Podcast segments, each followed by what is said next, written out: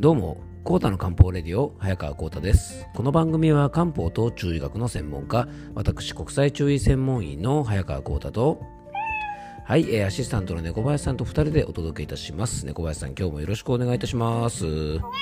はい、よろしくお願いいたします、えー、今回はですね、マイナスの健康法にもご注意を、本当に体にいいこととはというテーマでね、えー、お届けしていきたいと思います。えっと、まずは猫林さん、今日ご案内があるんですよね。はい、じゃあ猫、林さんの方からよろしくお願いします。はい、ということでね、えー、皆さん今猫、林さんからも、えー、ご案内がありましたが、もうこのくだりもいいですかね。はい。えっとですね、あのご案内なんですが、えっと、一緒にね、YouTube の番組をやっている相方のね、アーユルベーダアドバイザーの京子さんことキョンキョン、えっと、逆ですね、えー、キョンキョンこと、えー、京子さんのですね、えー、人気ポッドキャスト番組、えー、ご飯と味噌汁にゲスト出演をしてきました。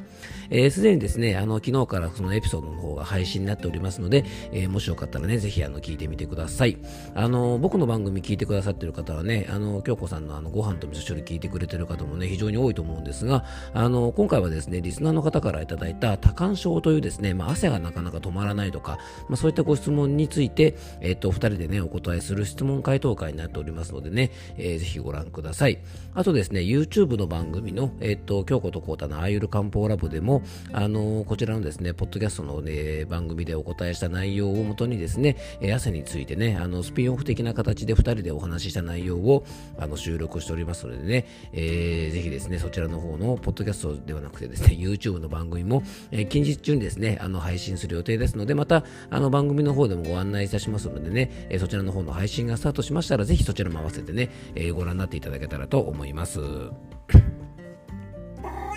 はい、ということでね、猫林さん、あのー、ね、えー、京子さんのご飯と味噌汁に出演しましたというご案内なんですが、もう一個ですね、ちょっと今日ね、猫林さん、ちょっと報告があるんですよね。うん、あのー昨日ですね、ツイッターを見ていたらですね、なんとですね、すごいニュースが飛び込んできたんですよ。うん、なんとですね、あのね、人気のバンド、ラルク・アンシエルがですね、なんと、ニャルク・アンシエルにバンド名を変わったというですね、えー、タイムラインがですね、ツイッターに流れてきたんですよね。もう猫林さん、ラルクまでいよいよニャルクですよ。もう猫の時代ですね。もうニャンコの時代到来ですよね、猫林さんね。うんまあ、僕もですね、やっぱりそれにあやかってですね、にゃんこうた、早川にゃんこうたとかに名前を変えてですね、まあ、お店の名前もですね、にゃわたわ薬局とかにね、ちょっとカミカミだな、にゃわたわ薬局とかにしましょうかね。はい、えー、ね、ふざけてるとね、えー、本金されるので気をつけたいと思います。はい。あんまりふざけてるとですね、あの本当本金されちゃうと困りますしね、実はね、小林さんね、エイリルプリルフールの時にですね、僕のお店がですね、薬局からですね、薬屋さんから、えー、沢田屋病院になりましたっていうですね、あの、なんかインスタかなんかにですね、エイリルプリルフールでふざけてね、あげたらですね、僕のね、小学校の時の同級生の友達に本金されちゃったんですよね。ね、ね、困りますよね。実はですね、郵便物がですね、数年前から、あるところから来る郵便物がですね、毎回あの、僕のお店ね、あの、沢田屋薬房ってお店なんですが、沢田屋病院っていう形でね、あの、いつも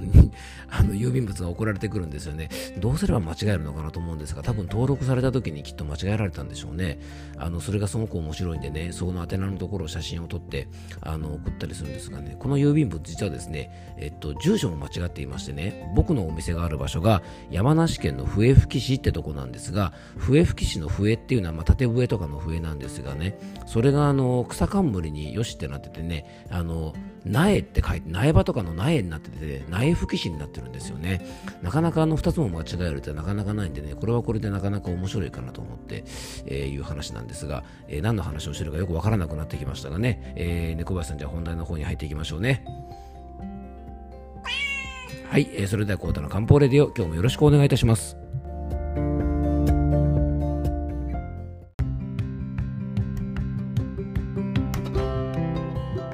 ということでね、本題の方に入っていきたいと思います。猫林さんね、あのニャルクの話とかですね、ニャバタワ薬局とかの話をしたらですね、ずいぶん時間経っちゃいましたね。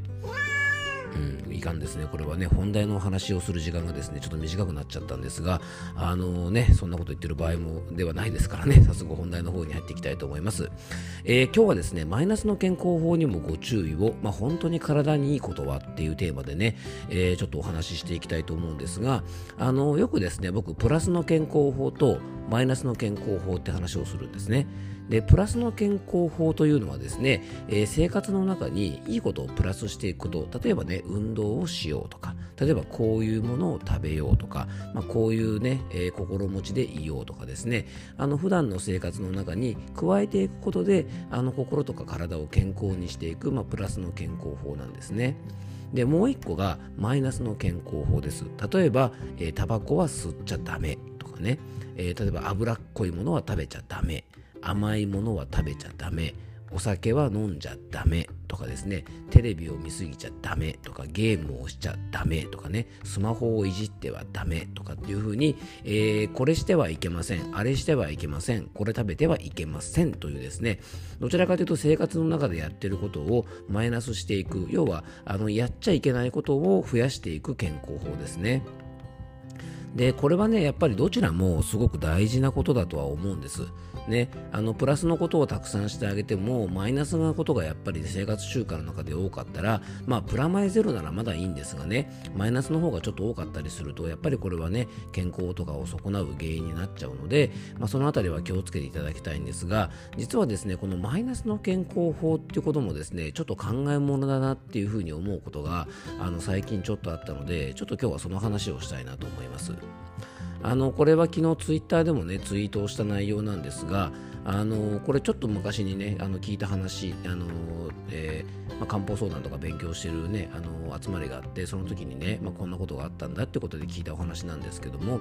あの1日ですね1号から2号ぐらいの晩酌があの毎晩の楽しみだった、えー、結構健康的な80代後半ぐらいのおじいちゃんが、まあ、いたそうです。ね。まあ1号2号ですからあの、まあ、例えば熱燗とかだったらね、まあ、1本2本ぐらいですよね。でこのおじいちゃんねそんなにあの病気がなくて、まあ、血圧が少し高かったりはあのしてですねそういうお薬飲んでたらしいんですがあの内臓とかの大きな病気もなくて割と健康だったそうなんですがやっぱりね家族から、えー、お酒は体に悪いっていうですねやっぱ情報がねやっぱ多いですよね、まあ、確かにね飲み過ぎは良くないんですけどもなのでおじいちゃんにお酒をね健康のためにやめなさいっていうふうに言ったそうです。で、まあ、おじいちゃんはですね、毎晩あの晩酌が楽しみだったんですけども、まあ、家族とかからですね、お酒をやめろやめろと言われてですね、あのお酒をやめたらですね、なんとね、あのおじいちゃん、ね、お酒をやめたらですね、夜寝られなくなってしまって、お酒を飲む代わりに睡眠薬を飲み始めた。要はね、病院に行って先生夜寝れないですって言ったら、じゃあ睡眠薬でも飲みなさいって言われて出されて、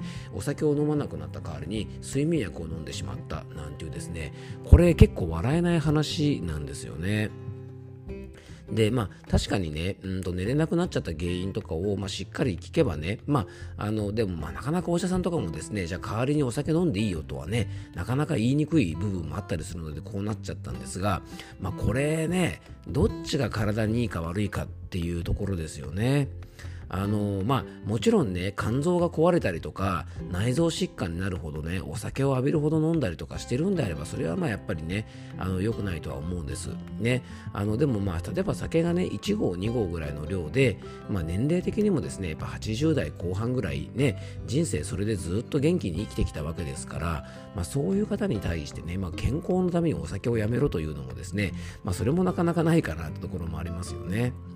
でね、やっぱりあれダメとかこれダメっていうマイナスの健康法も、まあ、間違ってはないんです。ね、もちろんタバコもダメだし、お酒も良くないし、ね、脂っこいもの食べるのも良くないんですけども、まあ、その方の状況とかを見ながらね、まあ、上手にこういうマイナスの健康法っていうことを、ね、あの使わないと、かえってね、こうストレスを増やすっていうことにもつながりかねないので、まあ、このおじいちゃんなんかはね、まさにそうですよね。なのでやっぱりねこういうアドバイスをするときっていうのは特にお年寄りの方に向けてはねあのちょっと気をつけてあげなきゃいけないのかなというふうにあの非常に今日はねこの話を考えながらあの思いました。ね本当まあお酒もですねまあね百薬の長なんて言ったりもしますけど、まあ、確かに体にとっては良くないかもしれませんけどね代わりに睡眠薬飲むっていうのはちょっとどうかななんていうふうにね、えー、と思いましたので、まあ、今日はこんなお話をさせてもらいました。でねやっぱ年齢的にもこれが例えばね40代とか30代ぐらいの人に、まあ、健康のためにお酒やめてっていうのはね、まあ、それはあのいいのかもしれませんけど、まあ、80代後半ぐらいまでね元気で長生きしてた方なので多分その方の健康法って間違ってないと思うんですよね。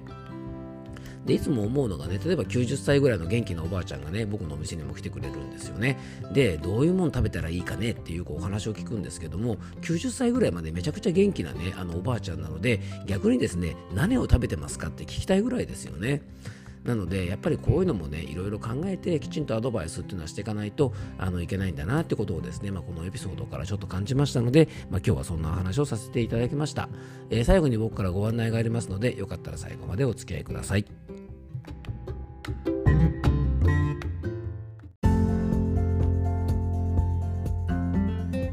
はい、ということでね、今日はまマイナスの健康法についてですね、ちょっとお話をさせてもらいました。まあちょっとね、まあいろいろ考えさせられるかななんて思ったようなエピソードだったので、ちょっとこの番組で披露させてもらいました。